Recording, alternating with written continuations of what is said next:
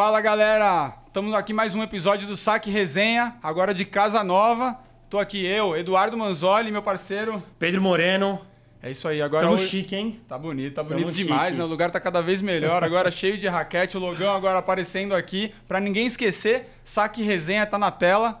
Acompanha aí, que é o seguinte. Dessa vez a gente trouxe alguém que a gente queria trazer faz muito tempo aqui, uma pessoa especializada em um dos principais pilares do tênis, que é o equipamento. Uma pessoa especializada em cordoamento, especializada em raquetes. Então aqui, uma propriedade do tênis, Fabrício Tivoli. Fala aí, Fabrício, tudo bem, cara? Tudo bem, quero agradecer muito a oportunidade de estar aqui para poder falar de um, de um assunto que, que qualquer tenista é apaixonado, né? E tem tantas curiosidades, então vocês abrirem esse espaço, eu acho muito legal aí, então agradeço demais e mandar aí um, um olá para todo mundo que está assistindo a gente aí. É isso aí, show de bola. Bom, pessoal, pra quem não sabe aqui, o Fabrício é um dos únicos brasileiros a ser encordoador em Grande Slam. Tá, então assim, a gente teve bastante. A gente abriu, né? Não só eu, mas também o Du aqui no Domingueiro, ele abriu a caixinha de perguntas pra gente entender um pouquinho o que, que o pessoal queria, né? Que a gente trouxesse, não só os jogadores e etc., mas pra gente também trazer um pouco de conteúdo, um pouco de informação, né? E aí, quando a gente queria, assim, é trazer alguém que é expert no negócio de corda, de peso na corda, de, de libra, de libragem, de tensão, etc., o nome do Fabrício foi um dos que mais apareceu lá e, cara, não, não, te- não, não deu outro. A gente mandou né, uma mensagem para ele, o cara aceitou na hora. Então, Fabrício, é um prazer enorme estar aqui com você, cara. Legal, o prazer é meu. Show de bola. Fabrício, já vamos começar do começo aqui, pensando quando você vai iniciar a jogar tênis e é, cara, um dos motivos de que a gente te trouxe aqui pra gente começar a entender. Quando eu vou começar a jogar tênis, eu tenho milhares de raquetes, só aqui na mesa tem um monte. Tem vários tipos de corda, é, tem corda de tripa, tem corda de tripa sintética, tem vários momentos ali, tem a, se, a, se a corda é dura, se a corda é mole, a espessura dela, falaram uma vez pra mim que a espessura chamando de gauge, então também tem uns nomes também diferentes. Então como é que eu vou pegar tudo isso e começar um esporte novo? O que, que eu preciso fazer pra entrar no esporte? Assim, você acha que vai ser o melhor caminho? Então, é, a gente ouve muito a frase raquete é tudo igual, né? É isso aí, se alguém que está vindo a gente acha que raquete é tudo igual, não é tudo igual, é muito diferente. É, fico imaginando, não sei, é, eu, não- eu sou bem leigo né, no assunto, mas fico imaginando eu entrando numa loja de esqui. Eu nem ia saber escolher um esqui. Imagina, né? E, e, assim, de repente ia gastar um dinheiro ali e pegar um esqui que é totalmente errado. Eu, eu acredito que raquete tem muito mais. é, o equipamento do tênis ele tenha muito mais é, particularidades do que o esqui. É, todas essas que você falou e e outras, né? É, então, raquete não é tudo igual. E depende muito, assim, do que a pessoa quer, né? Se a pessoa quer uma coisa, um, quer um setup de curto, médio ou longo prazo, né? Se a pessoa não sabe se vai continuar, é, ou se não, eu quero pegar um negócio legal. Às vezes o mais caro não é o melhor para ela, de repente ela vai pegar a raquete do Federer, por exemplo, que pesa Sim. 340 gramas. É uma raquete top, mas vai ser horrível para a pessoa evoluir, né? Então, é, é, visto tantas, tanta variedade que tem, né? Eu acho que é muito importante a pessoa conversar com quem entenda, né? É, é, é muito, é, muita informação, né? Mas a pessoa tem que conversar com quem entenda e saber também se ela quer alguma coisa para curto, médio ou longo prazo.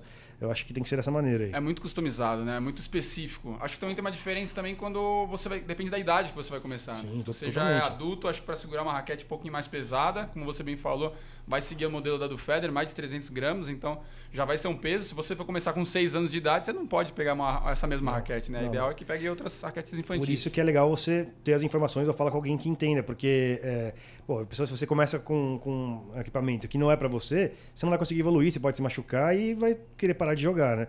Então, é, é muito importante ficar atento nesse, né, nesse, nessas particularidades aí que, o, que as raquetes têm. Conta pra gente um pouquinho, antes da gente entrar mais assim é, na parte de, de equipamento, né, especificações, conta pra gente como que, que o Fabrício se tornou aí um expert em equipamentos, na parte de, de corda, né, até a parte que você chegou lá no Australian Open, etc. Eu Aposto que teve uma, um caminho bem grande aí que você, que você correu, então é, fala um pouquinho pra gente disso. Então, a minha família trabalha com é, lojas de equipamentos esportivos já há 42 anos, né? Então eu cresci atrás de um balcão. E aí, é, é, quando a gente abriu a loja em Alphaville, que é onde a gente está localizado, né? A Alphaville é provavelmente em São Paulo um dos maiores lugares tem quadra de tênis no, no Brasil. Qual o nome da loja? Chama Tivoli. Tivoli, boa. Tivoli, a gente tem o site Raquete Mania também, que é bem especializado em, em nesses equipamentos. É, Alphaville é um lugar que respira tênis, né? E, e também é, meio que combinou com a, com a época do Guga, que o Guga deu aquela ascensão, né? é, que foi um negócio assim surreal, né? É, e aí a gente começou a se, especializar cada vez mais, né? Procurar aí. né? Não existiam cursos no Brasil, é, então todo mundo aprendia com alguém que sabia. é, passava de uma pessoa para pessoa. Tanto é que naquela época se encordava muito diferente, ou até errado, do que comparado com o que é hoje, né?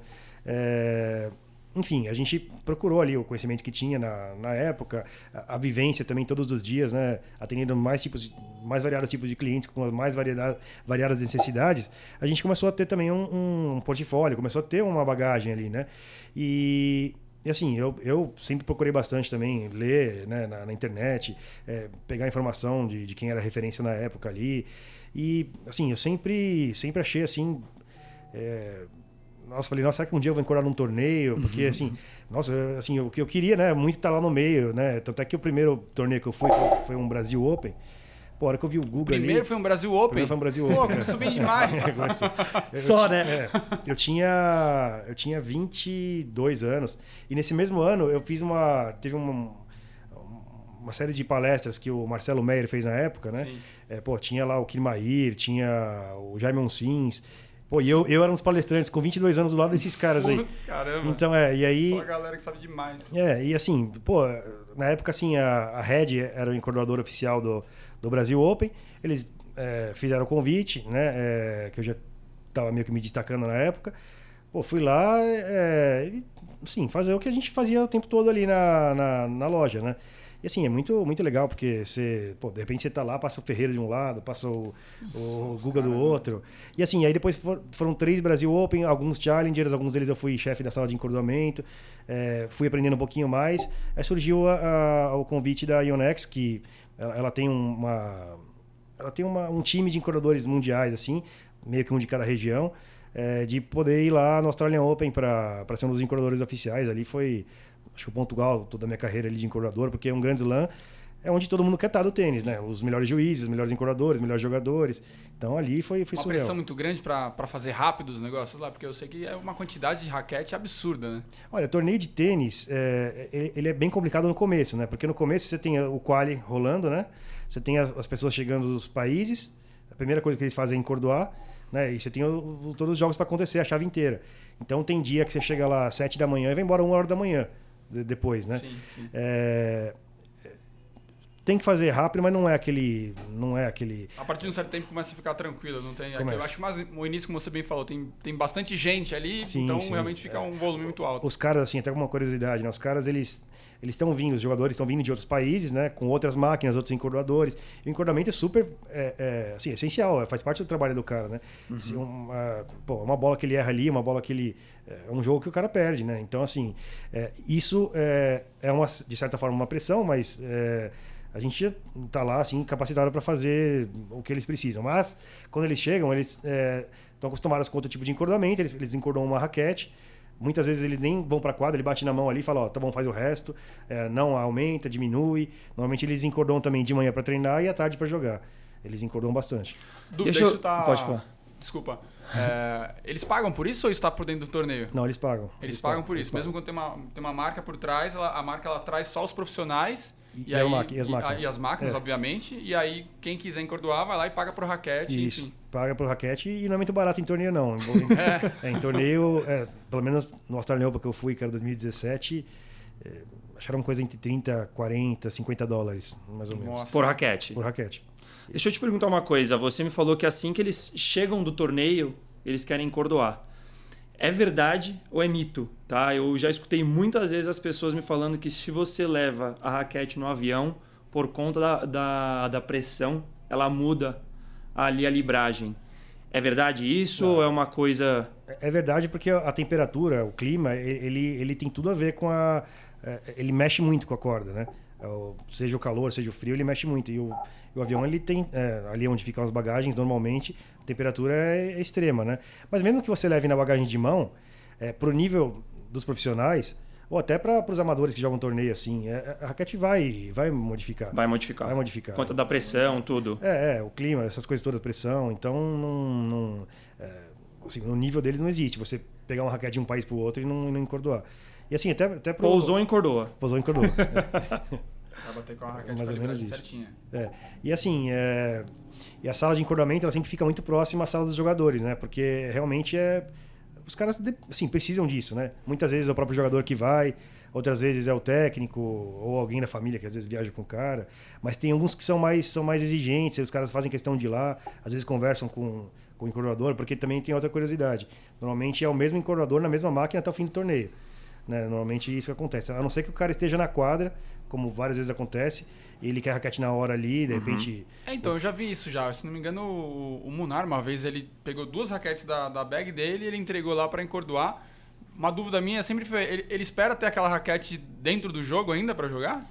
Então, é, Você tem, você tem uma visão disso? Porque eu não consigo imaginar, o cara tão desesperado pra trocar a libragem da corda ali. é assim, tem caras que eles entram na quadra com liberagens diferentes, em raquetes diferentes, e dependendo de como vai acontecendo o jogo, o cara vai, vai mudando. Às vezes Isso pode também ter. é muito louco, né? É muito louco. Tá saindo muito a bola, ele pega uma mais durinha. Sim, sim, sim. Acontece muito isso, mas essas raquetes que é on-court que falam, né? é, eu acho que é mais assim, não sei, para o cara não ficar na cabeça de que pode ficar sem raquete. Apesar que esses caras entram com, com umas oito raquetes, mas talvez tenha pra segurar um pouquinho também o jogo, né, meu? Pode, pode ser, não- pode ser, não sei. O Tsonga no, no Australian Open que eu fui, a gente fez seis raquetes dele, né? Nessa hora, nessa hora, foi uma em cada máquina, né? Mas porque o cara queria na hora ali. É, E tem, tem gente que, sei lá, que é. Quanto de libragem usava ele? Você lembra? Não? Ah, não lembro, viu? Mas nessa época, o Nadal, eu sei que na- naquele ano ele usou acho que 54, 55. Che- Ele fez a final com o Federer, Sim. né? Foi, foi muito legal, assim. E esses, hoje em dia eles estão usando muito essa libragem. Antigamente, na época do Sampras, é, era normal você usar mais uma tensão mais elevada, né? Então, cara, eu escutei isso uma vez. Se não me engano, numa, numa, numa clínica que eu fiz sareta, a gente tava falando. Se não me engano, o Volandri jogou, acho que o Belucci uma vez, e ele jogou com uma, com uma corda, acho que com 20 e poucas libras. Ó, o Volante eu acordei muito pra ele já, viu? Nos Brasil Open que eu fui. E, e teve uma vez... O ele fez. Não, não, não. não. Nem segurei a risada. Nem sei se foi isso, viu? Não, não, não, o É verdade, ele, olha, eu acordei 60 raquetes pra ele Não. no final de semana. Não, o Eu não sei se foi isso, não sei se foi o Volandri, não sei nem se foi Não, eu. acho que foi o Volando. É capaz de ter sido ele, porque o Volando, ele, ele, ele sempre usou pouco. Ele usava 38, assim, normal. Teve um- 38. é, mas teve uma vez que ele tava com o ombro meio machucado, que ele foi jogar com o Guga no Brasil Open, ele pediu 22. Nossa. Eu até questionei se era 22 quilos ou libras, né? Sim. Aí ele, não, libras, escreveu tudo, não sei o quê. Eu falei, Deu pra caramba. Pra com quem não sabe, um dá mediano é o que que você chama? Eu falo, sei lá, Ah. entre é, Os profissionais hoje 50 estão e usando... 60 Não, hoje em dia 48 a 55, 48 a 53. é uma média. É uma média. Tá. tenho- isso no profissional, né? Mas mesmo hoje, com as máquinas eletrônicas, as cordas mais rígidas, né? Agora, né? Que antigamente não tinha essas cordas arame que falam, né? Que a gente vai tocar nesse assunto depois. Mas é, era tripa natural. Então, por isso que falam que o Sampras usava, sei lá, mais de 70 libras, deixava a raquete num freezer, alguma coisa assim. 70 É, é, libras. é. O Rodic também, se não me engano, não era, não? O Rod que eu, eu não tenho. eu- se eu te falar aqui, eu não, eu não sei. Eu, eu não, não vou nem falar porque eu não sei. Mas é, a raquete dele era uma raquete que soltava mais. Então era normal ele usar, ele usar um pouquinho mais de libra, assim. Né? E para o amador, né? Ou para nós que, é, que gostamos tudo. É, eu acredito que nas raquetes de hoje, com essas cordas que estão usando, nessas combinações híbridas e tal, acho que ficar entre 50, 52, 48 tá, tá legal. Mas não tem uma verdade absoluta. né? Assim como não, não existe a melhor raquete. Sim. E, e é fato que quando você diminui um pouco mais a tensão, você ganha um pouco mais em potência e perde em controle. Aí quando você vai aumentando a libragem, você vai perdendo um pouco o, o- a potência, mas vai aumentando a questão de controle. Essa, essa é a conta mesmo? Então, no tênis, é, você ganha uma coisa e você perde em outra. Né? Isso não tem jeito, é pro- inversamente proporcional. Né? Você consegue até mesclar uma raquete, uma corda legal, mas não tem jeito. Quando você diminui a tensão, a corda faz tipo um estilingue, né? Então ela vai soltar mais e se você estica mais, você tem mais controle, mas aí você vai perdendo um do outro. Às vezes chega o cliente lá na loja também, não, eu quero potência, controle, spin. Você- tudo. Eu falei, pô, eu também quero. Eu falei, também quero. Entra na geladeira e sai o Federer. Nasce então. de novo. Eu falei, também quero, não dá, não tem como, né? E, é, e também tem muito dilema, né? De gente que tem aquela lesão famosa, né? De tênis elbow, né? Sim. Que é também um... Tem muito a ver com, com equipamento, né? Também. É, só que às vezes a pessoa quer uma, precisa ou quer uma raquete de controle. Mas a raquete que controla muito, ela exige mais também, né? Sim. Então, o...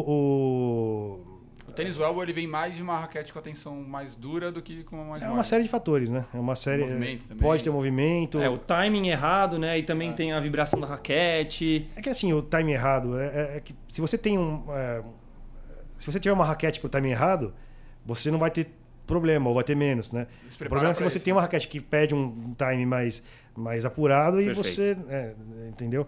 E assim, claro, a tensão da corda também, né? Se você estica mais, você vai estar mais sujeito a ter esse tipo de lesão. Mas, é, assim, o que eu indico para todo mundo que tem essa lesão é que, pô, é, mesmo que não seja o, o- o equipamento ideal que ele prefira para o jogo dele, é, pega o que deu conforto, porque pelo menos ele vai conseguir continuar jogando, né? Uhum. Senão é, é complicado. Até, desculpa prolongar um pouquinho, Imagina. mas na época do Guga, que o Guga foi número um, que ganhou a Master, a Master Cup ali, que Sim, não sim. se falava de outra coisa, na Globo, inclusive, enfim. É, é, não tinham que nem hoje. Hoje, hoje você tem a raquete do Djokovic, do Nadal, do Federer, com vários pesos, é, só que com a mesma pintura. Na época do Guga, do Sampras, não, era aquela raquete ali. Todo mundo queria ter a raquete do Guga. Sim. Só que não tinha a batida do Guga. E aí o que o pessoal é, se lesionou pra caramba, né? Uhum. Hoje em dia, pelo menos, é, tem isso daí. Porque todo mundo quer ver- ter a mesma raquete que o, que o profissional usa, né? Sim. Que não Imagina é- ainda na, na época do Brasil, ainda tendo o Guga aqui, batendo do jeito que ele batia lindo pra caramba, murrando a bola, todo mundo queria igual ali, mas não é fácil não, Não, é né? fácil. O pessoal se lesionou muito. Até que a gente estava conversando um pouquinho antes aqui sobre as price talk, né? Pra gente, de repente, entrar nesse, nesse ah, tema esse é aqui. bom, hein? É. Esse, esse é, esse é assunto bom. É, assim, acho que já entrando até no assunto, né, a gente vê bastante, o que eu vejo bastante, né, inclusive quando eu fui é, lá pro, pro US Open, o que a gente via bastante era o profissional, até mesmo quando você tá vendo na TV mesmo, ele coloca a raquete assim, né, ele vai tomar água e coloca a raquete.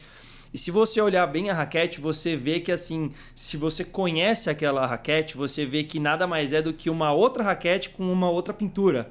Né? Então é uma pintura que eu via bastante lá, vou dar um exemplo. É, tinha aquela Wilson Burn, né? Que era laranja.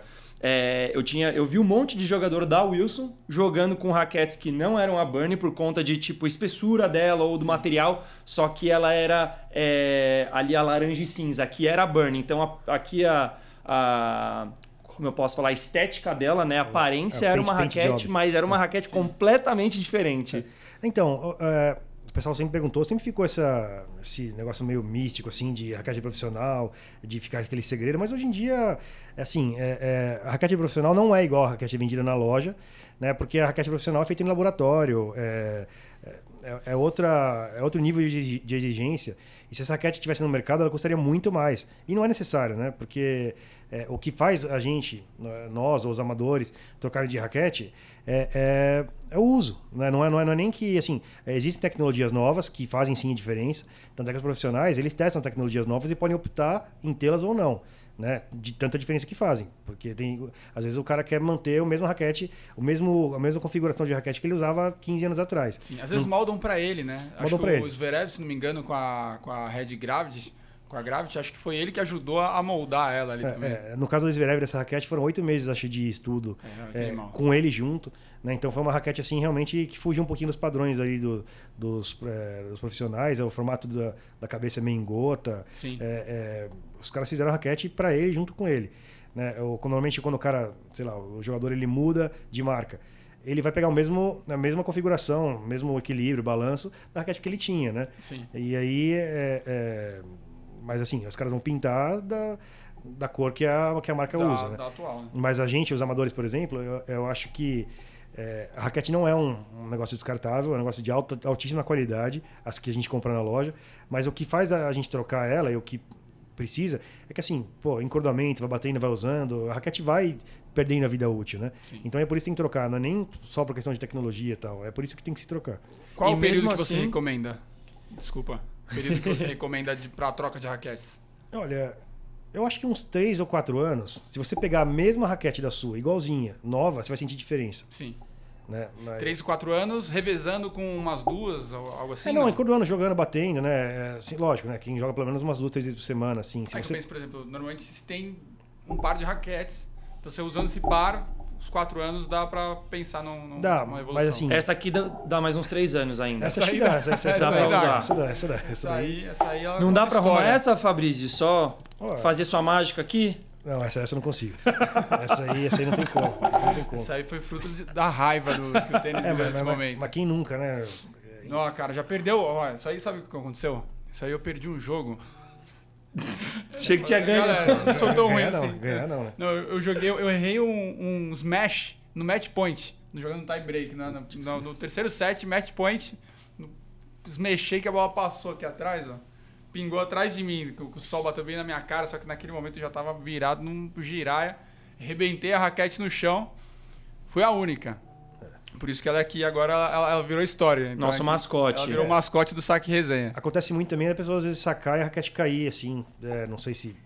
Às vezes o grip tá muito gasto. Ou É, a minha acontece questão- isso. O meu- tipo, a mão fica muito suada, né? Você sacou, ela E vai aí, de no, cabeça no no, saque, chão. no saque, a chance de quebrar é 99%.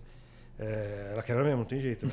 Porque- É, ainda com. com, com Fabrício, no- então o que você tava falando aqui pra gente é. Não importa que você vai numa loja e compra a raquete do Federer, não é a raquete do Federer, ele não vai te fazer jogar igual o Federer se você Não, comprar não, aquela não, raquete. Não, não vai, não vai. É, é que assim, o, o- Eu já fiz isso e deu errado. Não, é que, é, é que, que hoje estava falando, né? Essas raquetes profissionais são chamadas de Pro Stock, para quem não sabe, né? É, elas têm, assim, as tecnologias, quando as marcas vão fazer tecnologias novas, elas dão para os tenistas escolherem, né?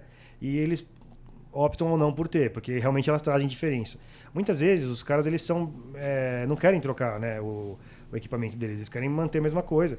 É, apesar de hoje em dia isso ter mudado bastante, chega um nível da carreira que a pessoa muda. O Nadal mesmo mudou, né? Nosso Aliel, para quem eu cordoei, ele estava com um balanço diferente na raquete, um pouquinho menos de peso. Mas ele muda mesmo. a- por exemplo, eu, tô, eu tenho uma de uma marca. Eu numa outra marca, vou fazer uma Pro Stock. Só que eu vou fazer com os moldes da, da outra marca. Isso também acontece? Ou tipo, não, aí já é demais. A gente Não, pode é- fazer dentro do que a gente tem aqui. Isso, é, é balanço e equilíbrio, né? Que é peso, balanço, equilíbrio, essas coisas Sim. todas aí. O cara Pega as medidas do que Pode a gente- pegar. É, pega as medidas. Mas é, é, não tem jeito, né? Você pega uma babolá aero para uma Red. é, O Liu se não me engano, ele usava babolá por drive ele foi para Red. Sim. É uma raquete da Red. Né? É, mas é, é, a pessoa tem que se acostumar, né? Acaba acontecendo isso daí. Mas o principal que é o balanço, o equilíbrio, é, o peso, é, eles mantêm. É, o Nadal, nessa época do Australian Open que eu fui, ele tinha tava começando a ser treinado pelo Moya, né? E aí é, mudou um pouquinho o jogo dele, tanto é que ele tinha dado uma, uma crescida ali.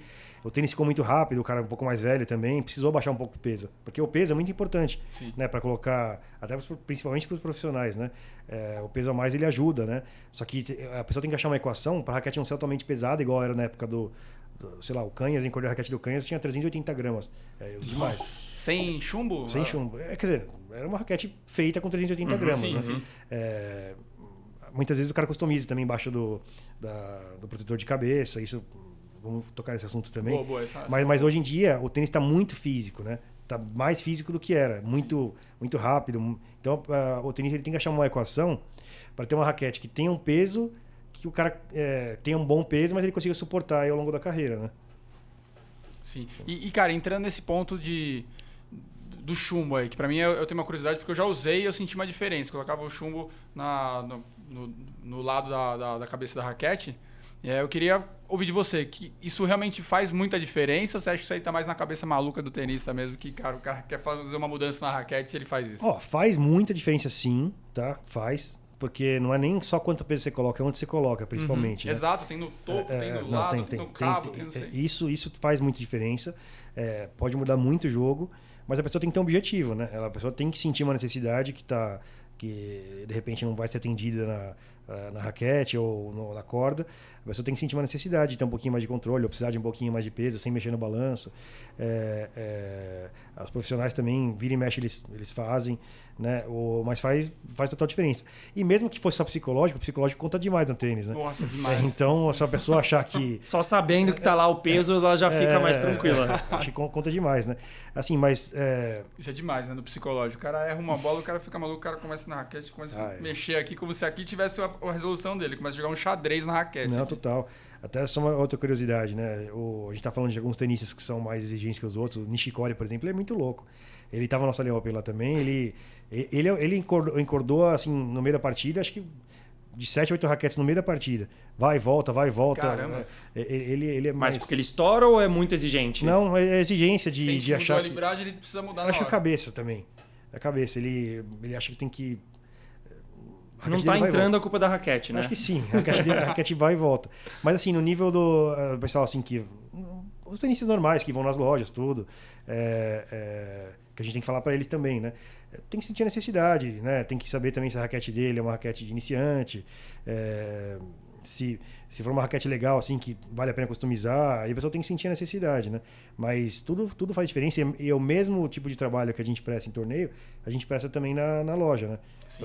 Pra, pra, É, tem que ser, acho que quase que ainda mais, né? Porque pensando um profissional, ele já vive com aquilo, ele sabe muito bem o que ele quer, já, é- já foi super assessorado em algum momento. Um cara que tá chegando na sua loja lá, ele pode provavelmente estar pegando a segunda raquete da vida dele ou a primeira ali, né? Não, e se pegar errado, pode realmente não evoluir ou ter essa questão de, eh, de lesão, né? Que, que acaba atrapalhando aí do cara ter o- a, a continuidade aí da, do esporte dele, né? Isso e deve ser normal, né? Você querer mudar de raquete logo no início, porque você vai, pega uma raquete, você fica um tempo com ela. A gente falou aqui de um tempo útil aqui, vai de quatro anos. Considerando que eu fiquei três anos com a mesma raquete, eu vou comprar uma nova, provavelmente existe a possibilidade de você não querer aquela mesma versão mais, mais nova. Sim. Putz, eu quero testar uma nova marca, quero ver qual é a diferença.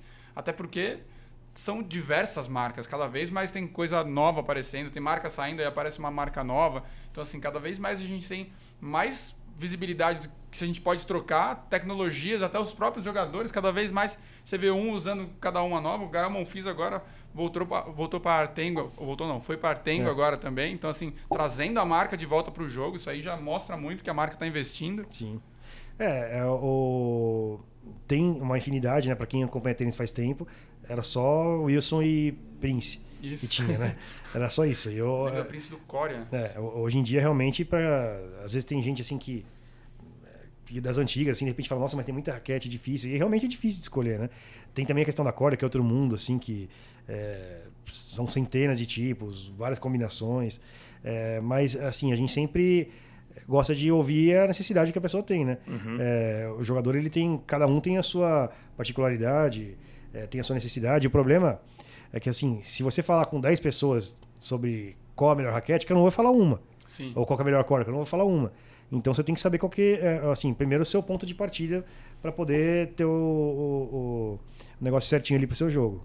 E para eu fazer um teste, vamos lá, eu não vou, eh, eu não vou sair daqui com a, com a receita certinho, mas eu quero pelo menos entender o que, que eu devo procurar. O que, que eu vou testar para começar assim. Ou Olha. nem, nem começar, mas tipo, cara, tô aqui e vou querer pegar um bom equipamento. O que, que eu vou testar para ter certeza que eu tô bem acostumado? Olha, se fosse um- uma pessoa da sua idade com o seu biotipo, é uma linha. Se for outra, é outra. Né? O, o- se fosse você, por exemplo, eu ia falar para você é, pegar uma raquete na faixa de 300 gramas, que é, sim, a raquete mais é, versátil, vamos dizer Uhum. assim. Tem raquetes que são mais versáteis, ficam nessa faixa de 290 a 305 gramas. Né? Isso daí é para quem quer um pouquinho de potência, um pouquinho de controle, é que é um misto de tudo. Né? Sim. Toda marca vai ter uma, uma parte raquete do meio ali. né? Medianinha, isso, né? é, toda marca vai ter. Isso daí, essa raquete tá quebrada por e-drive, foi a que mais vendeu na história da Babolá, porque ela é uma raquete muito versátil. Eu né? sempre falo isso pro Du, eu falo, cara, essa aqui é o arroz e feijão da Babolá. É, É, a que mais vendeu disparado, cara. E todas as marcas fizeram uma, uma, uma- uma raquete parecida com essa Exato, daqui. exatamente. E até hoje, né? Se for, É. for ver até hoje, cara, eu vou jogar, sempre tem alguém com uma por drive. Sim. É que assim, agora, se você assim, não, é, não for um jogador do meio, por exemplo, você quiser é, que solte mais a bola, ou quiser, é, vamos supor, ser uma pessoa, um senhor, ou é, uma mulher que bate um pouquinho mais fraco, você- não todas, né? Porque a Serena, por exemplo. É, exatamente. A Serena usa o cabo L5, não sei se vocês sabiam. A Serena usa L5. L5, L5, não sabia. Serena, é, da HBO. L5 é, é 4, 5 oitavos. 4, 5 oitavos. Caramba. É, é, é, assim, normalmente quem bate um Sabia pouco. que tinha L5? Tem, tem. Tem, mas assim, cara, eu deveria jogar L3 e eu jogo L2, porque eu gosto mesmo É de ter pessoal. uma de uma forma mais, tipo, mais fácil de trocar aqui, assim, Sim. na mão, né? Direita, esquerda, mais gente, L5 é. L5, Você tá com um, um tronco, né? Uma, É por, uma isso, lenha. por isso que não tem assim, tipo, ah, o certo, o ideal. É, a gente, é lógico, né? Você tem que pegar alguma coisa pro seu biotipo e faixa etária, né? Que, é, que essa é a receita. Sim. Né? O, vamos supor, do mesmo jeito, se é uma pessoa que bate forte pega uma raquete leve, é, vai ter dor também, é, não vai ser legal pro jogo.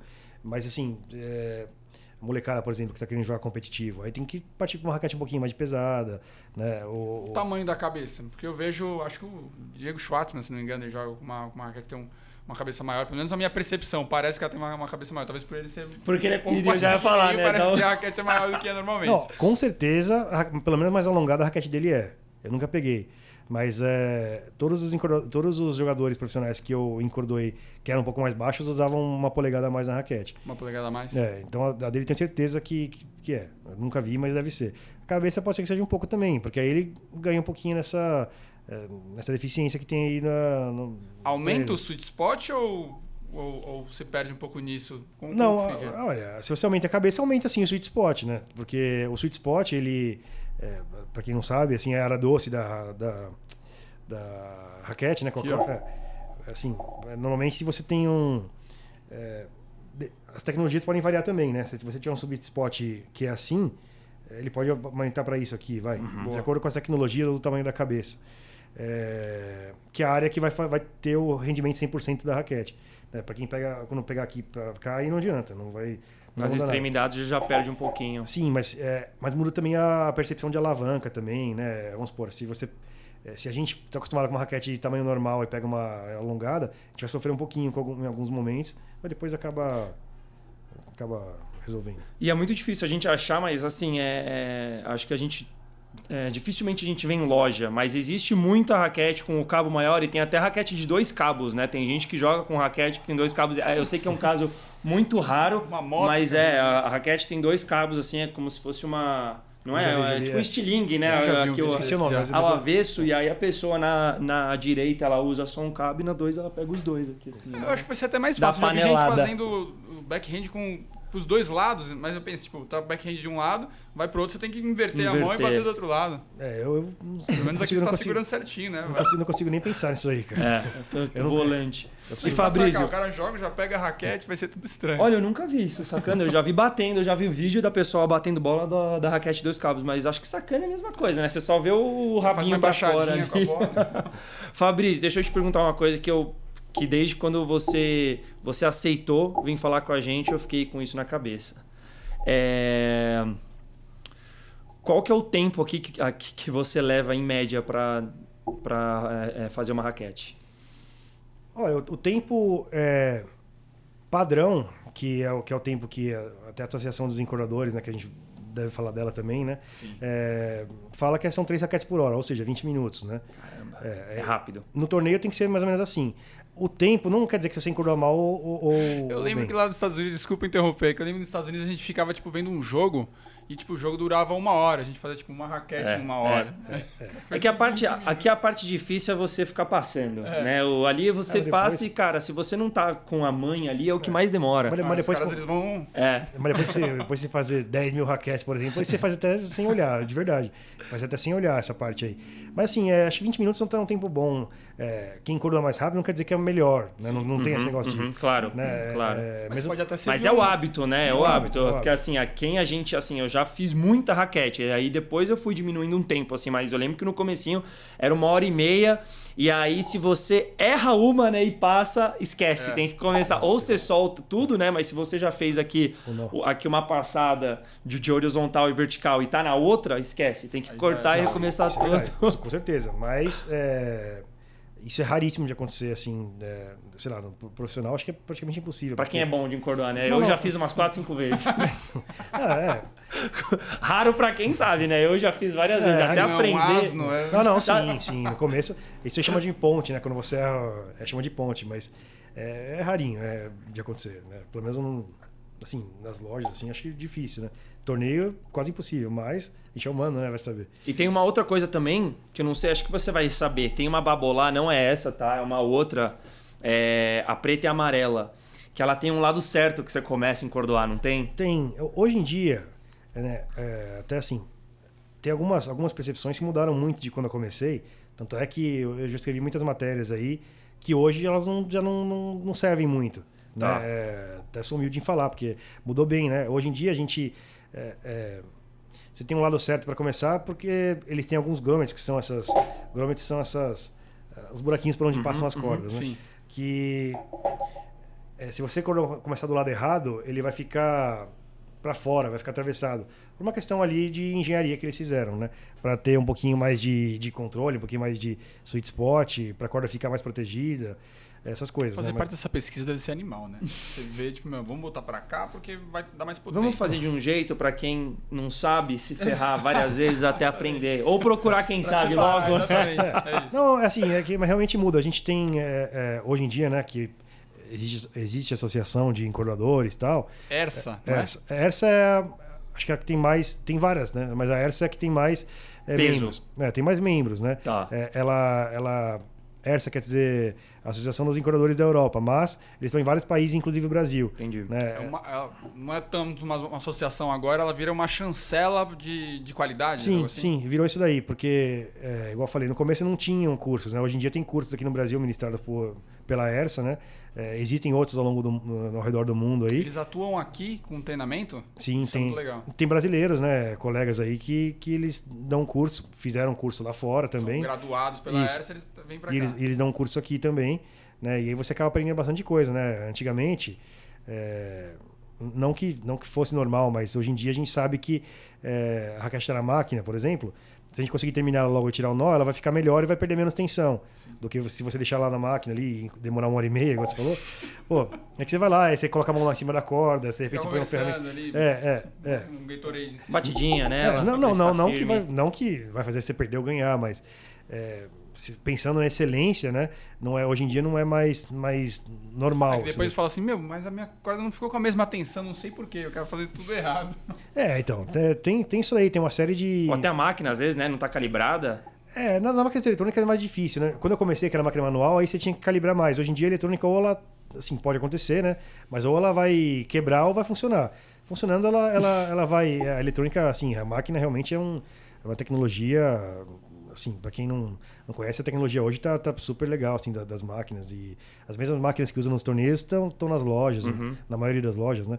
E tem um encordador que sabe, o negócio fica, fica bom. E faz Nossa, você diferença. falou 20 minutos. 20 minutos eu já consigo pensar num serviço diferente que você consegue disponibilizar, né? Porque eu vou deixar minha raquete com você, cara, vou pegar, vou pensar que vou pegar um horário mais pra frente, depois eu pego. Se você falar que em 20 minutos ela ficar pronta, já é uma outra percepção, já Não, consigo é. esperar já, Sim, entendeu? sim. É, não, ho- hoje, assim, porque as pessoas estão com, com correria de tempo, né, toda, Sim. então as pessoas querem, né? É, é, Mas, de novo, né, tempo não significa qualidade, né? Mas a gente tem que tentar oferecer o que o cliente quer em relação ao tempo e praticidade, né? E, e qualidade, também. Exatamente. É, aí dá pra esperar. Se você levar sua raquete e não tiver nenhuma, tudo bem. Agora, se tiver umas 15 na frente ali, o negócio muda um pouquinho. É, exato, tem isso, tem isso mesmo. E como que foi esse curso aí, ou essa é, é, certificação né, da ERSA? Como isso aí levou tempo? Foi assim, níveis que você foi levando? Ou era uma especificação para você ir para os torneios? Como que foi? Não, não era, não era, mas hoje em dia tá, tá mais. é, eu acho que o encordamento se profissionalizou muito, principalmente no Brasil. Né? Quando, eu, quando eu comecei, é, não tinha, né? Você não tinha muito. é, igual a gente falou, né? Você tinha que procurar a informação de quem já encordoava, que não era a informação mais correta possível, né? É, hoje em dia, a dica que eu dou, se a pessoa quer começar a encordoar, é que estude. Já, já que tem o- o- é, os cursos aqui no Brasil, legal. é, acho que é uma você precisa aprender, acho que o começo de alguém que te, te ensine e depois você vai lá se lapidar no curso, pode ir para fora fazer é, a qualquer momento, né? É que o curso lá fora, você já tem que chegar lá sabendo alguma coisa. Porque se você chegar lá do nada, você não vai aproveitar muito, porque já é um negócio mais avançado, né? É, mas eu acho, eu acho importante para conseguir manusear a máquina, conseguir é, oferecer o, o melhor que a corda é, pode oferecer junto com a raquete. Se você de repente faz de uma maneira que não seja legal, você está acabando com, o- com a qualidade que poderia te oferecer da raquete e da corda, né? E que a corda hoje, realmente, de novo, né, é um mundo, né? Então, você, depende de como você fizer, você pode, de repente, não, não entregar o 100% que ela poderia entregar. Animal. E pensando um pouquinho, é, entrando nessa parte de curso, é, conversando um pouquinho lá fora, você falou pra mim que você foi pra Roland Garros e lá você fez uma certificação, algo assim. Conta pra gente Sim, eu, eu fui pela- no mesmo ano que eu fui na Australian Open, a, a Babola... 2017, né? 2017, é. Depois disso, meu filho nasceu, eu não tive mais muito tempo de fazer muita coisa. Mas o... Você pegou, eu- você pegou a final de 2017? Não, não, eu peguei a primeira semana. Nossa, É, peguei a primeira semana porque... o Federer tava, Tá. tava com tudo aqui. Não, aquele torneio foi legal. O, o Vavrinha tava jogando muito naquela época também. Tava. Ele, eu O vi um jogo... já usa chumbo também na, na, na raquete, não usa não? Você Usam, usam. possibilidade? Não, esses Foi caras- esse ano que a galera tava com aquela camiseta Stand the Man, né? Isso, que é. só galera, Acho que ele tinha ganhado Roland Garros, estourado acho que ele, mesmo. foi em 2015 que ele ganhou Roland Garros, não, não lembro. 2015 ou 16, em cima do Diogo. E aí ele tava, tava jogando muito lá. O viu? Duque é o Wikipedia aqui do... É. Não fala de data, agora que vai dar ruim. Eu vou, vou falar, é, depois a gente vê. Aí, aí eu, fiquei, eu fiquei lá três dias de, assim, de capacitação dentro da sala da, da Babolá ali. Né? Uma experiência excelente também, né? Você tá dentro de um, de um torneio desse. Tinham vários encordadores que tinham encordado Cada comigo. torneio vem. Eu, eu- vi você falando um, você falou da Yonex, outro você falou da Red, agora você tá falando do Babolar. Cada torneio traz uma marca e a marca é responsável pelo espaço de, de encordamento? É, é, assim, os torneios eles têm um apoio de alguma marca, né? E normalmente é a marca que está apoiando o torneio é a marca, a marca responsável pelo encordoamento, né? E ela que tem que trazer os caras. Ela tem que trazer os caras, tem que trazer é, o valor que entra para ela também, né? E aí é tudo, máquina de encordoar, bola, é tudo, né? Tudo da mesma em geral, marca. em geral é isso daí. Em geral é isso daí. É... O Wimbledon, é, o encordoamento é babolar também, só que a bola é Slasinger, né? Então, Sim, é porque eles estão muito tradicionais, tal, eles querem sempre a- é, essa daí. Mas o, a, a marca traz, né? Tem a equipe deles, né? O quem eles querem chamar. Normalmente tá tendo essa cultura agora de ter um em cada lugar no mundo, que eu acho legal, né? Até para difundir. É, Então, assim, a marca É, ela A ideia, então, é trazer cada, cada encordoador de um lugar do. não, assim, eu, eu É por causa acredito da barreira de idioma também, né? De você É. ter várias pessoas, um que fala francês, um que fala espanhol. Isso ajuda, mas também eu acho que hoje é, o, você tem encordoadores muito bons em vários lugares do mundo que antigamente não tinha. Antigamente, você vê, no Brasil não tinha um curso, não tinha nada. né? Então, o- o- era mais difícil você ter um cara bom no Brasil, por exemplo, na Argentina. É, mas hoje em dia você tem, você tem caras é, muito bons na Índia, é, em vários outros lugares. Né? A- tem até no Brasil uma encordadora, né, é, mulher, que foi encordoar em vários torneios bons também. Olha. É, então, então, legal, né? Acho que foram quatro ou cinco brasileiros que foram coordenar a Grand Slam, né? Eu acho que é legal, né? Hoje você saber que você tem essa, é, você, você tem essa chancela, vamos dizer assim. Acho muito legal. Muito bom. E essa de, de Roland Garros, onde que você. Como você ficou sabendo que, que existia isso? Então, no mesmo Você ano, foi chamado? no mesmo ano que eu que eu fui para o Australian Open, né? A Babolá do Brasil, acho que quis levar também algumas pessoas, levou eu mais dois, né? Então foi muito legal que a gente ficou lá dentro, né? Foi convite deles, né?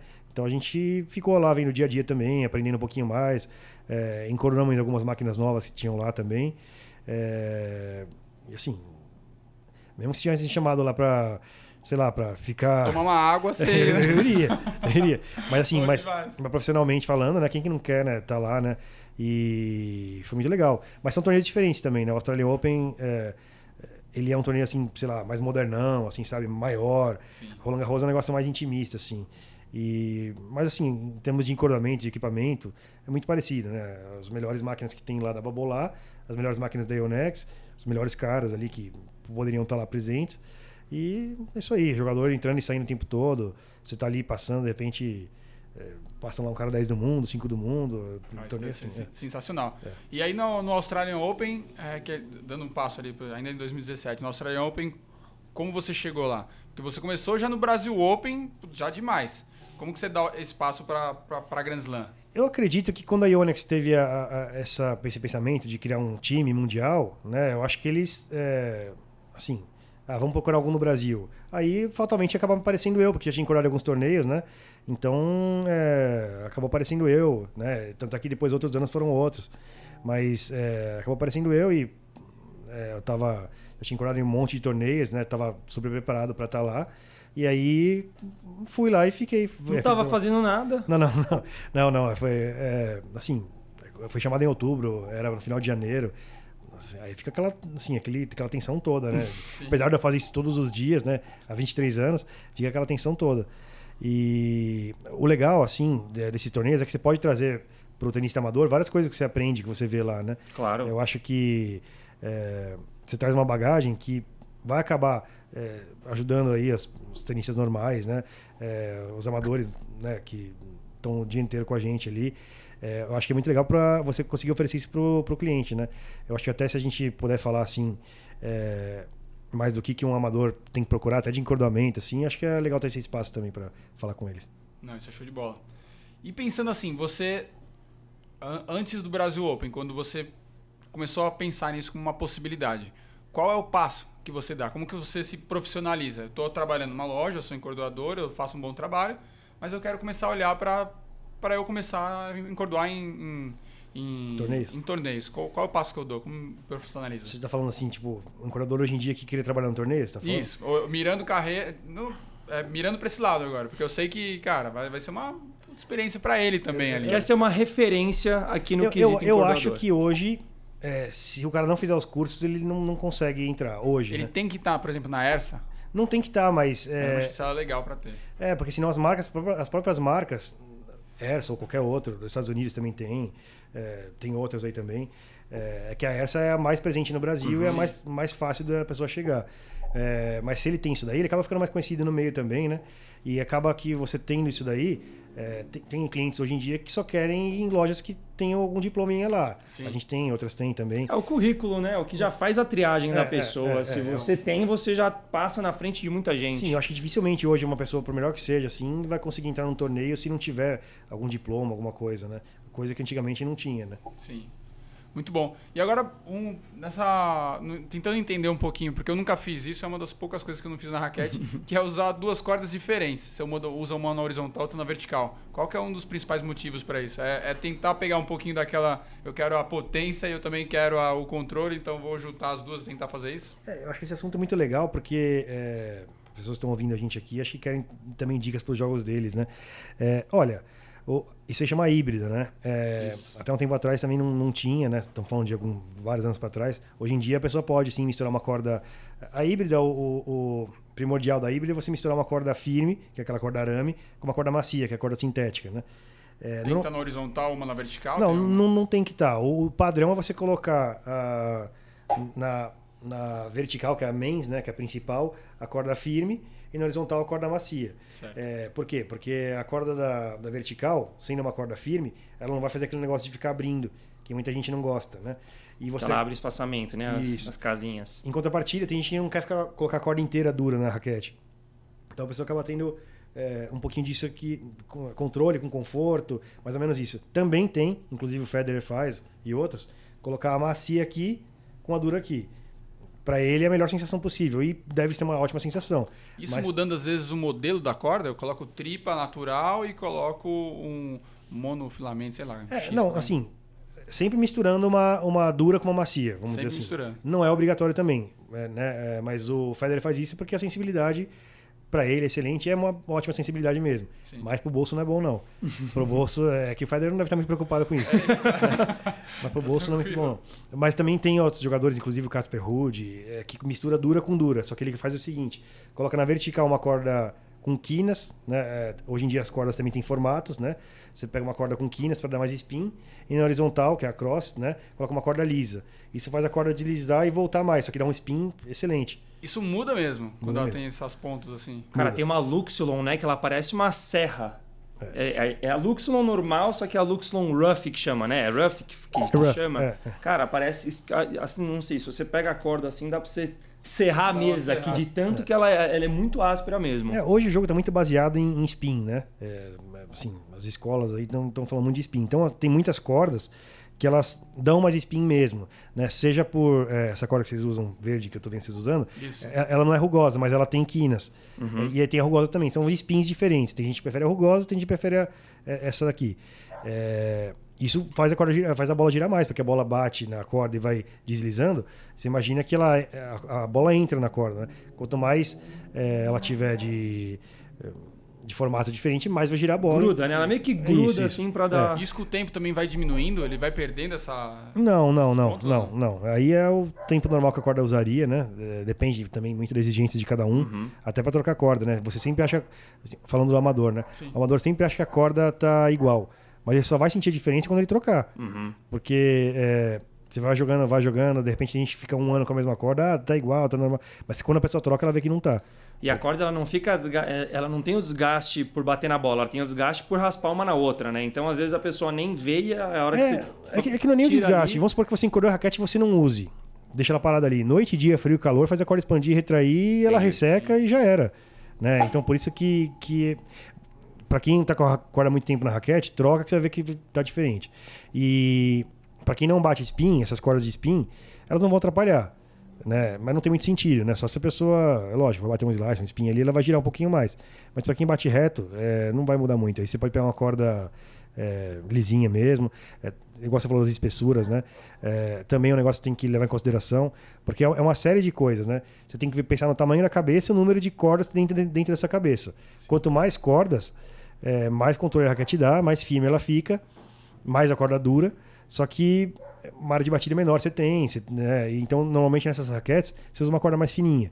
Né? A corda mais fina é melhor para tudo, menos para durabilidade. Sim. Agora, quando a raquete é cabeçudona, é bom você colocar uma corda mais, mais grossinha e por aí vai. É uma série de coisas. E pensar na tensão certa também. Legal.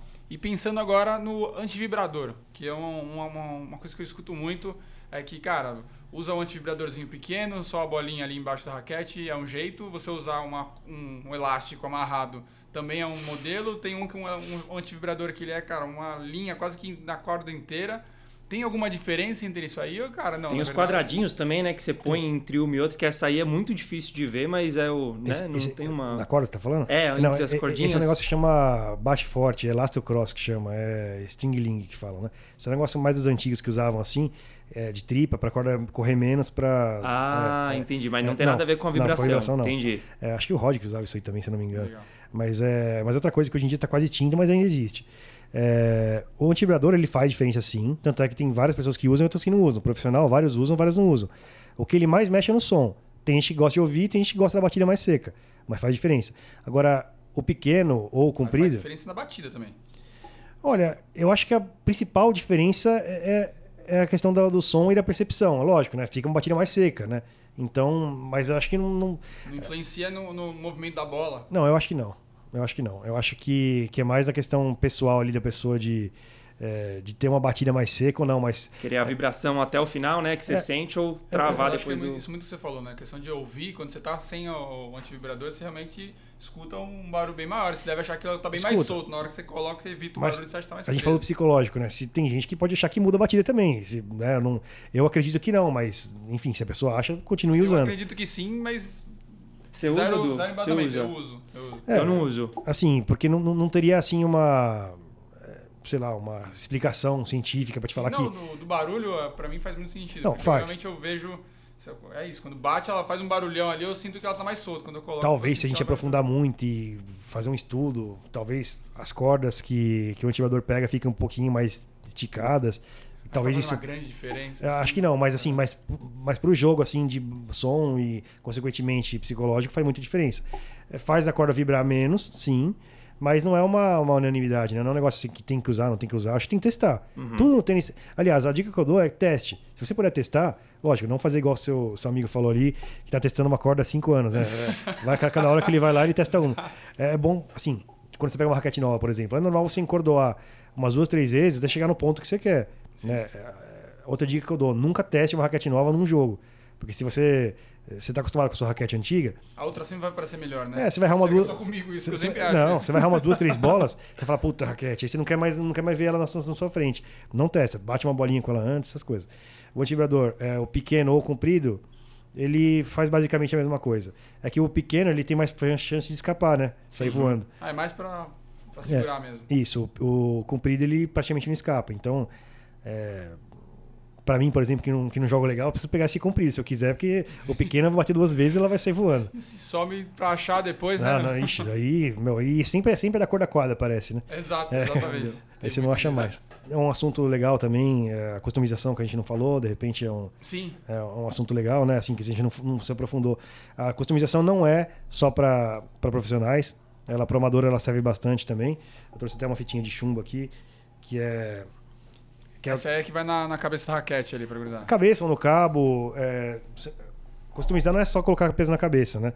É, depende muito da necessidade, né? Às vezes a pessoa, o jogador, ele tá, é, não sei, com a bola muito curta ou saindo demais.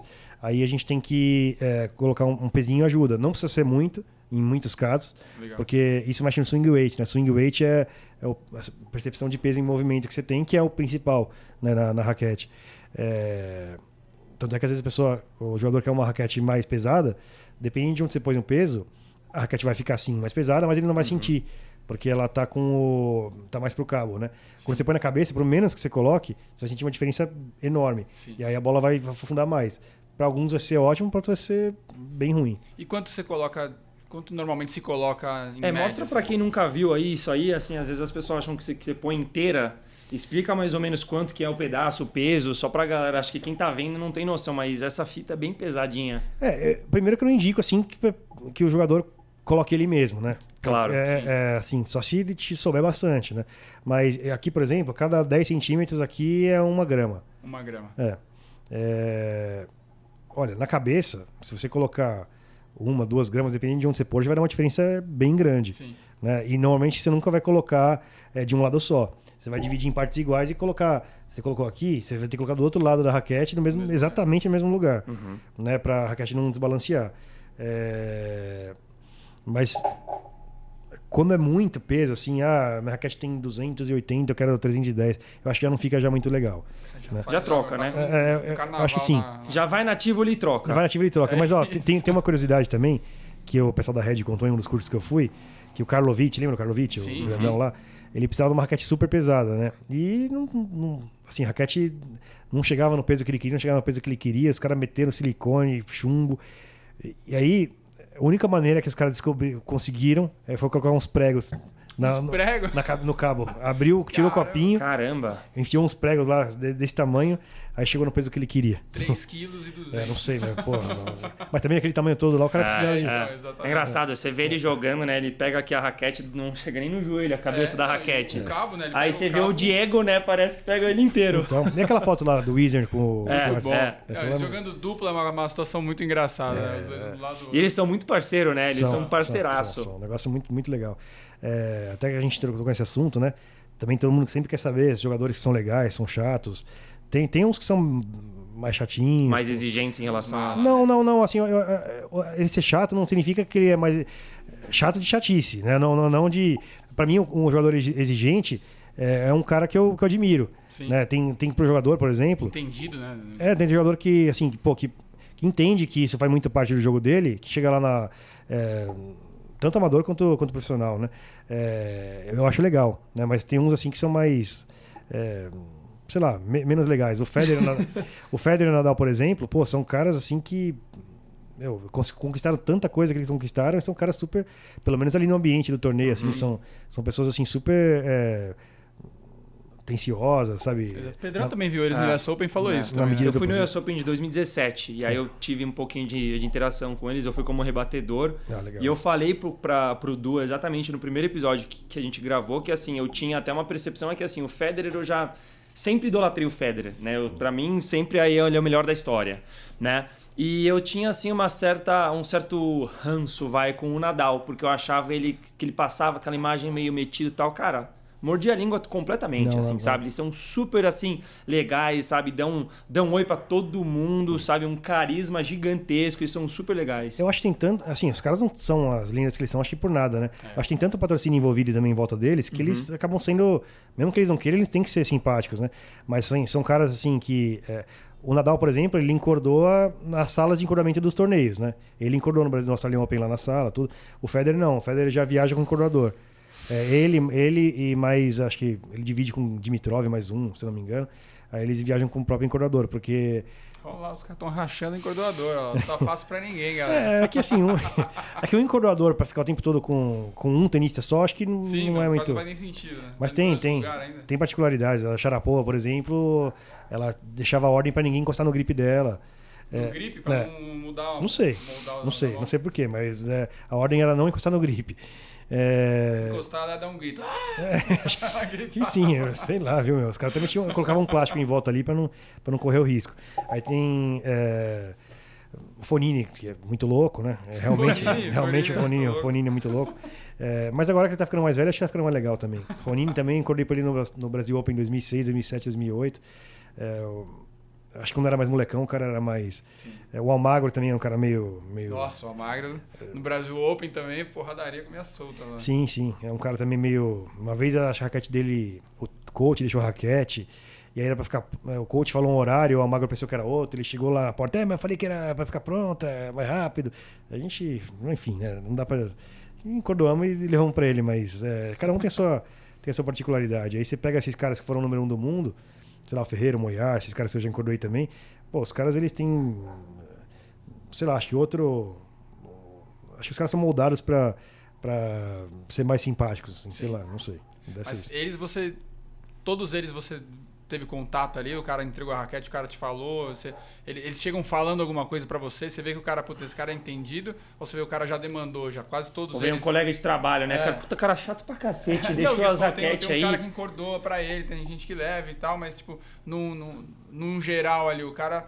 Ele vai basicamente com a mesma coisa, ou de vez em quando você vê, putz, eu lembro que no torneio passado o cara levou. Não, basicamente a mesma muito. coisa. Basicamente a mesma coisa. O Massu também, que foi campeão olímpico, eu encordei pra ele, ele eh, pedia para fazer quatro nós, tem outros que pedem dois, né? É, O que muda a quantidade de nós? Olha, alguns acham que dois nós mantém mais a tensão das cordas, outros acham que é o quatro.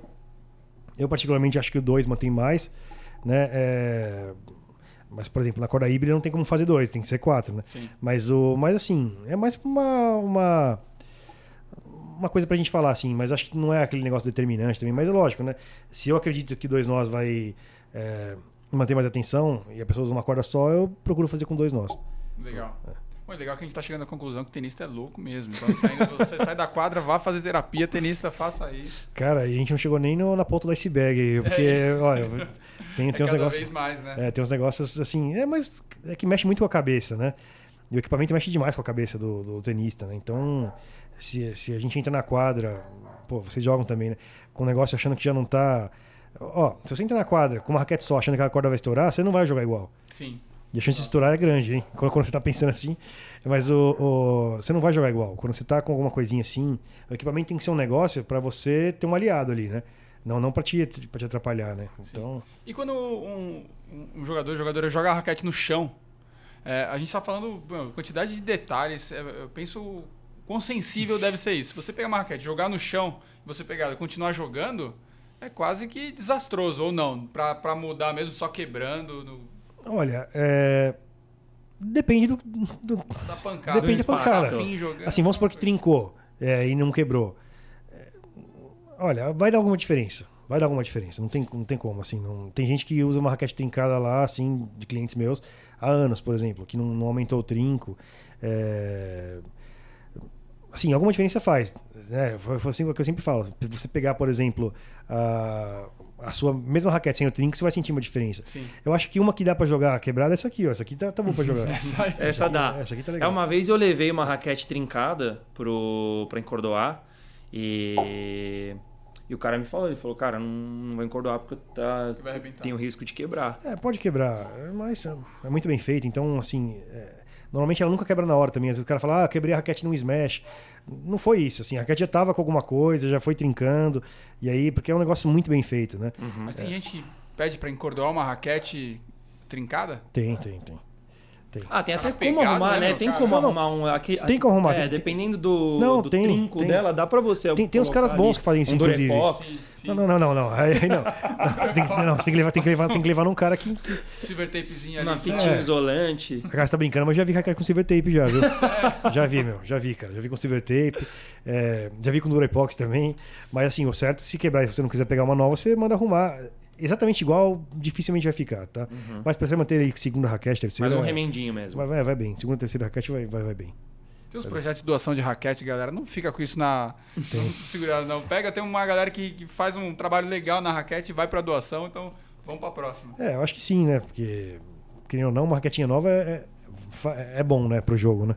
Ajuda. É. Não, e assim, a gente tá pensando, valor de raquete vem aumentando muito, mas hoje com a divulgação, cara, você vai ver nos grupos ali, você tem grupos de troca de raquete ali que você consegue umas condições muito boas com raquetes novas, cara. Nem, Tem, tem, tanto tem, tem. Aumentou, já tá baixando um pouquinho, mas o, o, o- é meio que equiparado no mundo inteiro, né? Então não é um negócio assim que é discrepante como bola, por exemplo, né? Uhum. Mas a raquete é um negócio. E assim, é um, é um investimento, na minha opinião, que vale muito a pena, porque, Nossa. pô, dura. Você vai, se você pensar em, em trocar em quatro anos, pô, se dividir isso aí por, por mês, um negócio de tanta qualidade que, pô, vai ficar na sua mão ali. Cara, sendo todo. bem sincero, não consigo imaginar ficar quatro anos com a mesma raquete. Não. Sério. Eu, eu- eu acho que legal, ela deve durar tudo isso, mas Não, não a quer, ansiedade por, por Não. querer mudar vai vir não, não quer dizer que em quatro anos você tem que trocar, mas é, é, quando tem a possibilidade de testar, de vez em quando a gente faz até uns testes. Né? A nossa loja promove alguns testes. Legal. E quando você tem a possibilidade de testar, pô, eu tô pra ver tenista que bater com uma raquete que melhorou o jogo dele e não compre. Se o cara bate uma raquete e, e ele vê que melhorou, o cara quer. Porque Mexe com a cabeça, né? mexe. Em contrapartida, tem caras que bate e falam, não, realmente a minha é a melhor raquete pra mim hoje. Então é, é legal testar por causa disso também. Mas esse negócio de perguntar pro amigo ou pra todo mundo qual que é a melhor raquete, cara, cada um vai te falar uma coisa e. a melhor raquete é a melhor raquete pra você, pro seu biotipo, pra sua faixa etária e pro seu jogo. Não é a melhor raquete pro seu amigo ou, ou do, do Federer. Você tem que pegar a que seja boa pra você, pra sua, sua batida. Sempre vai ter uma raquete pra sua batida. Se você saber, souber chegar nela, ou falar com alguém que consiga te indicar, né? Mas, outra coisa, se você comprou, tem uma raquete que não tá legal pro seu jogo, não insiste. Não insiste. Insiste um pouquinho, se não rolou, cara, vende e pega alguma coisa pro seu tipo de batida. Show, show de bola. E pensando um pouquinho agora no, no que você falou, você falou um pouquinho de bolinha, não sei se você tem essa propriedade, mas muda muito é, é bolinha também. Eu sei que tem umas bolinhas que acabam sendo. não, não quando elas, elas mudam de tamanho, mas às vezes de marca para marca, assim. É, o que, que muda mais uma bola? Mais na. Oh, no quanto tempo fica o feltro? No, no, no o, que, que muda, o que muda é o seguinte: é, é a, o que varia na bola é o tipo de borracha que você usa nela e o tipo de feltro. Sim. Isso faz a corda ficar, a bola ficar barata ou cara, ou ser melhor ou pior, né? Normalmente as bolas de torneio tem um feltro diferente, é uma, uma, mistura de lã artificial com natural é, diferente também, né? E uma borracha melhor né? É, mas muda, assim. Vocês já devem ter batido com bolas ali que vocês odiaram. Horrível. É, é, é, mesma coisa até, vamos supor, vamos falar de, de bolinhas do mesmo tipo de qualidade. É, elas podem ser feitas de uma maneira diferente que pessoas não gostam. De repente, uhum. a pessoa que gosta da Dunlop, por exemplo, não gosta da Wilson. A gente gosta da Wilson, não gosta da Dunlop, porque elas têm diferença de percepção. Né? É, de repente, a borracha que a Dunlop usa... De repente, não. A borracha que a Dunlop usa é diferente da da Wilson. Então, é, isso vai sim afetar. Né? Normalmente a Dunlop ela é uma bola mais firme, a Wilson é um pouquinho mais é, macia. E quem está acostumado acaba gostando. Tanto é que nos torneios também, né? É, é, os caras sempre que. Até os, os juvenis que jogam torneios, né? Sempre que vão ter algum torneio, eles batem com a bola do torneio, porque é bem diferente. Você é, uma, é, é, Parece muito. Parece igual, né? Uhum, é mas, mas é bem diferente, porque. A... Tem até para criança, né? Tem aquela questão da, das cores aí, a bola quando ela tem vermelho, ela tem uma. Acho que perde 50% É, vermelho, laranja e verde. verde e amarelo. É, isso daí é, é um. É, chama Play and Stay, né? Que a ITF fez, eu acho super legal, porque não é só para criança. Você, é, são bolas com nível reduzido de velocidade, né? Isso. Então, se, se um adulto, por exemplo, quer começar e começa com uma bola dessa, ele vai ter mais tempo de, de, de é, automatizar os movimentos, né? Sim. Então, ele vai ter mais interesse em ficar no tênis, porque também você pega. Vai ser tão difícil, né? O cara vai pegar é. a bola pingando rápido. Sim, ele vai ter mais tempo, ele vai subindo gradativamente, né? Então não, é, é, é uma, uma iniciativa legal, acho super válido, apesar de nem todo mundo fazer, né? Mas é, é, se eu não me engano, a USTA, eles meio que iniciaram essas cores diferentes, né? Eles tinham até uma regra de, de, de idade para cor, etc. Eu lembro que a gente fazia, que a gente dava aula na academia, a gente até brigava, assim, quem queria ficar com a turma verde, a gente falava, né? Que é a verde antes da amarela, então eram os mais velhos. Uhum. E tinha a vermelha, que era só, só sabe, os pirralhinhos é. que ninguém queria dar aula, cara. Então a gente falava assim: não, eu não vou ficar na, na, na bola vermelha. Troca comigo porque eu vou na verde. Mas realmente, é, assim, para quem tá no começo ajuda muito, né? Porque sim, ela sim, pula sim. bem menos, ela chega, mas nossa, é um timing completamente diferente. Você chegou a dar aula? Já. E como que era em relação ao raquete? Você indicava? Olha, lá a gente tinha o Pro Shop lá, né? E a gente sempre tinha assim uns pais e inclusive onde dava aula era um era um, um clube bem bem como que eu posso falar upscale, né? Onde o pessoal era tinha uma condição boa de vida. Uhum. E eles sempre vinham pra gente e falavam, ah, o que, que você recomenda tal? E a gente não, sabe, a gente não era expert. Eu falava, olha, eu sempre joguei de Wilson, adoro jogar Wilson. Tem muita gente da idade dele que tava jogando com essa Wilson. E aí eu falava, olha, igual a essa, tem essa Babolar. Eu recomendo que ele pegue as duas, entre na quadra, jogue meia horinha com uma, meia horinha com outra, sabe? Assim, porque criança normalmente fala assim, ah, gostei dessa porque é azul gostei dessa porque é vermelha. Sim. Eu falo, não, pega uma, vê qual que você sente melhor. E, e, e, às vezes eles são tão pequenos, né, que eles não sabem escolher. Sim. Mas então a gente tenta dar uma ajuda, assim, obviamente ninguém era expert lá, falar assim, não, eu entendo, sei exatamente qual que é melhor pro seu jogo. Até porque é criança, né? A hora que ele tá, tá ainda crescendo, você não, não dando uma raquete muito, muito grande, né? Ou tem um peso muito, é, muito pesada, já, já dá para ele Sim, aqui no, aqui no, Brasil eh, também, né, em geral, as pessoas sempre falam com os professores, né? É, eu acho o professor, ele, ele, eu acho importante ele saber uhum. é, o que ele puder saber de equipamento, mas é, não acho obrigatório que ele saiba tudo essas coisas que a gente falou aqui, por exemplo, né? muitas vezes o professor às vezes vai indicar a raquete que ele está acostumado, né? eu acho importante ele saber algumas algumas. As diferenças básicas. É, né? eu acho que sim, sim acho sim. que sim. Porque o aluno quer se sentir mais seguro também falando com o professor, né? Mas se o aluno também é, puder chegar na, numa loja e falar com um cara especializado, ele vai conseguir ter um, ter um equipamento mais. É, não, e como você falou, ainda tem agora as possibilidades de fazer testes, Teste, né? Tipo, é. cara, eu recomendo muito, façam os testes, porque é. muda muito de raquete para raquete sim. ali. Então... Eu só não indico quando a pessoa é muito iniciante.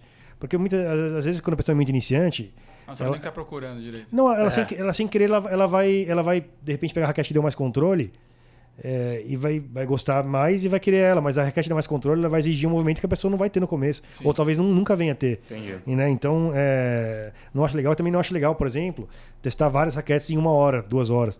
Eu Acho, acho que para uma hora, uma hora e meia, assim, umas duas, três raquetes no máximo, tá legal. Aí você tem um ponto de partida, é, é, depois conversa com, com a loja ou com o professor, é, para de repente pensar num segundo lote de testes ou já definir. Como que vocês dividem o teste? O que, que vocês, lá na loja de vocês, como que vocês promovem isso? Pega Olha- a raquete, passa no final de semana, uma É, hora? A, a gente, a gente aluga a raquete por um determinado três dias, né? É, e depois abate o valor quando a pessoa compra. Mas a gente Legal. dá a raquete para a pessoa testar, né? É, se a pessoa quiser ficar mais tempo, depois fica ou testa umas duas, três raquetes ali, fica dois, três dias, depois volta, depois testa de novo ou testa outras de acordo com o que ela falar, né? É muito importante que a pessoa, gostando ou não, chegue na loja falando, olha, achei isso, isso e isso, para a gente ter um ponto de partida para indicar é, de repente um outro teste para eles ali. Boa. Muito bom. Bom, então aqui a gente, já está chegando já no, na nossa parte final. Queria agradecer, muito obrigado, Fabrício, pela presença aqui. Foi muito enriquecedor, foi legal demais aqui ter essa conversa. Dá para ter uma visibilidade do tamanho do. do Foi uma do- aula, é, uma do aula. tamanho do- da, da imensidão aqui que a gente tem em relação a esse assunto. É, acho que tem mais ainda coisa para a gente trazer. Acho que isso aqui fica até um convite para voltar depois a gente focar algo mais específico nas cordas, tentar trazer algo diferente, mais especializado também para a galera. Mas já deu para dar uma visão muito bacana. Espero que vocês tenham gostado. É, só vou pedir para você falar, fala mais uma vez da sua loja, onde que fica. Vamos, vamos nesse momento Tá bom. aí. pra- Não, quero, quero agradecer de novo Merchan, o espaço. merchan. Não, não. Eu quero agradecer de novo o espaço aí. Eu acho que falar disso daí é muito legal, trazer mais conhecimento para os jogadores, né? É um assunto realmente que eu acho que não tem tenista que não goste, né? É, espero que eu tenha conseguido é, ser entendido, né? Tanto para quem joga mais ou, ou menos. Se tiver alguma dúvida também, tem umas canais ali para da, da Tivoli, né? Tem o Instagram da Tivoli Tênis, é, que é a minha loja é, no Instagram. Podem perguntar, eu mesmo respondo. É, se um dia a gente também puder fazer um só de cordas ou de repente o seu público é, pedir alguma coisa que eles queiram, o maior prazer vai estar aqui. Legal. E- Mandem no comentário desse, desse vídeo aqui que a gente já, já vai preparando novo conteúdo. Sim, e pô, para quem estiver passando por Alphaville, a, a gente tem seis lojas lá em Alphaville, tem uma, uma das lojas especializada em raquete. A gente tem tênis, tem roupa e também tem o site raquetemania.com.br. Vai ser um prazer atender, a equipe também é excelente. É, tem outros encorajadores de torneio lá também. Então vai ser um prazer aí receber vocês. Vou adorar falar de, de equipamento. Boa, boa. Valeu. Fabricião, obrigado. Muitíssimo de obrigado. verdade, de coração, cara. Pessoal, o link Satisfação da loja, total. dele, da loja online dele, vocês vão encontrar no, no- na descrição do- desse vídeo aqui, beleza? Fabrício Tivoli, galera. Valeu. pessoal. Mais um Saque Resenha. Brigadão. Até mais.